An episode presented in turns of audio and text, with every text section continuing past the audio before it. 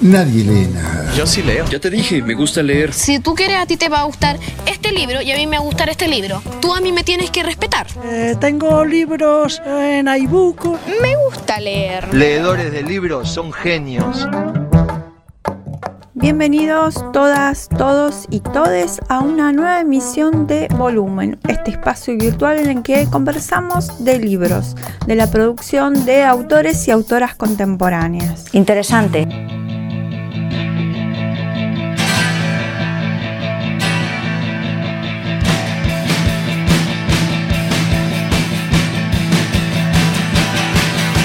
Hoy voy a comentarles Touching from a Distance, la biografía de Ian Curtis y de su banda Joy Division, escrito en 1995 por Deborah Curtis, la viuda de Ian. El rock rebelde e innovador es paradójicamente uno de los espacios más conservadores cuando hablamos de las mujeres y de las diversidades sexuales.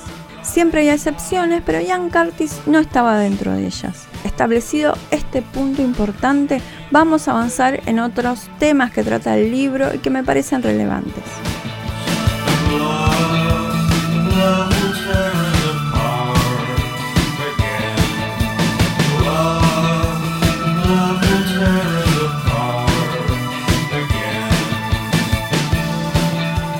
Para mí Joy Division es uno de los grupos más interesantes de lo que fue el final del punk. Perdón, tuve que hacerlo. Y por supuesto el alma del grupo era Ian Curtis que se suicidó en 1980, antes de empezar su gira por Estados Unidos. En Gran Bretaña ya disfrutaban de cierto reconocimiento, pero la banda y la discográfica esperaban su consagración en el mercado norteamericano.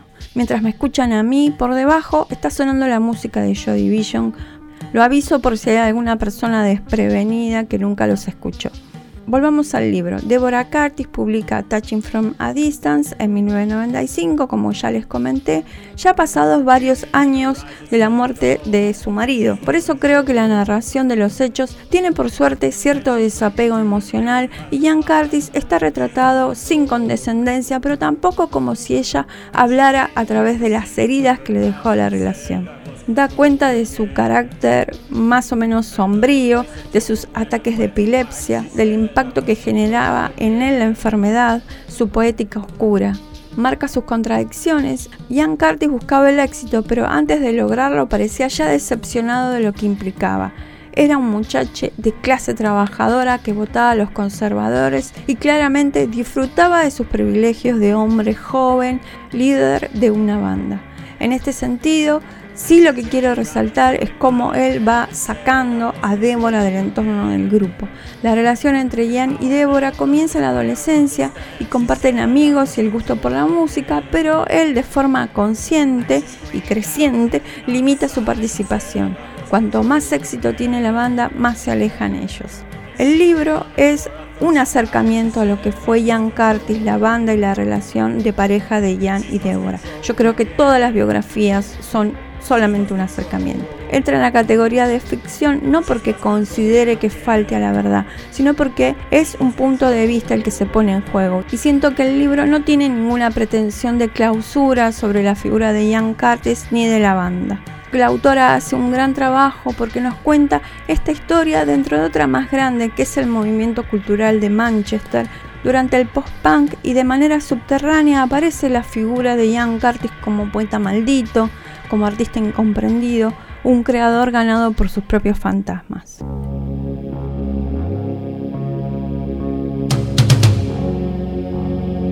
Les leo un fragmento del texto. Recuerdo todo lo ocurrido ese último fin de semana y es como si estuviese mirando un video que alguien editó mientras yo no estaba presente.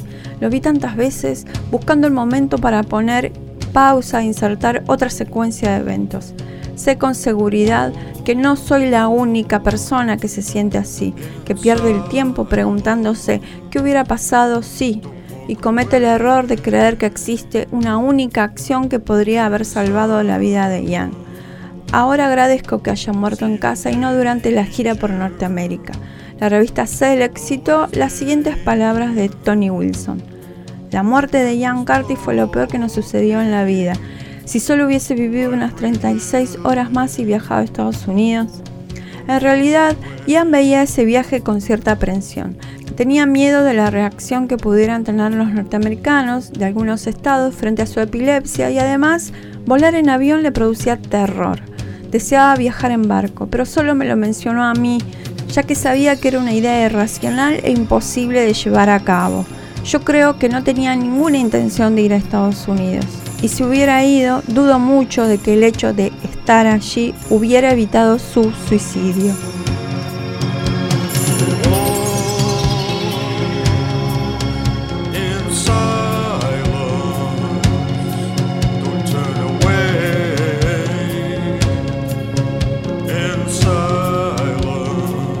Touching from a Distance de Deborah Curtis lo publicó en 2017 la editorial Dobra Robota. La edición incluye las letras en inglés, la discografía de la banda y un listado de recitales.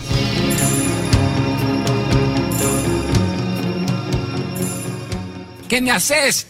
Esto, sacudo tu energía mortecina. Un volumen extraordinario. La risa caníbal, humor, Pensamiento cínico y poder de Andrés Barba, publicado por Fiordo Editorial, es un ensayo que despliega este fenómeno de raíces culturales y políticas. ¿Qué hay detrás de esa reacción o explosión? ¿Cuáles son sus límites? ¿Qué significa que uno se ría de tal o cual persona, situación o cosa? Andrés Barba reúne una serie de anécdotas, citas, autores para generar una experiencia particular del pensamiento que es cuando estamos profundizando sobre algo tan tan cotidiano. Realmente es un libro que disfruté muchísimo. El, capítulo George Bush o el payaso involuntario es insuperable. Subrayé varias ideas del libro y se las comparto. La risa tiene una doble razón de ser ante la seriedad está al mismo tiempo del otro lado, pero también y de manera ineludible bajo su mirada.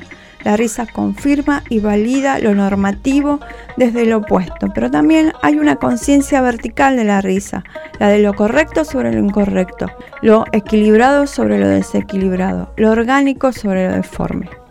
Una de las cualidades más interesantes del fenómeno de la parodia es que es una confirmación de la estructura jerárquica del mundo en la conciencia del que ríe. Es imposible hacer una parodia sobre algo o reír contemplándola sin reconocer implícitamente su importancia. Solo algo verdaderamente importante puede convertirse en el objeto de una narración paródica. El parodiado teme la carcajada como quien teme una revelación conoce de sobra el carácter explosivo y autentificador de la risa. El sexo es una máquina de producir actos fallidos que revelan que esas necesidades básicas están siempre escondidas bajo nuestras pomposas pretensiones de amor espiritual. Enfrentarse a las ideas del otro significa también enfrentarse a su risa, porque su risa es, en última instancia, una idea.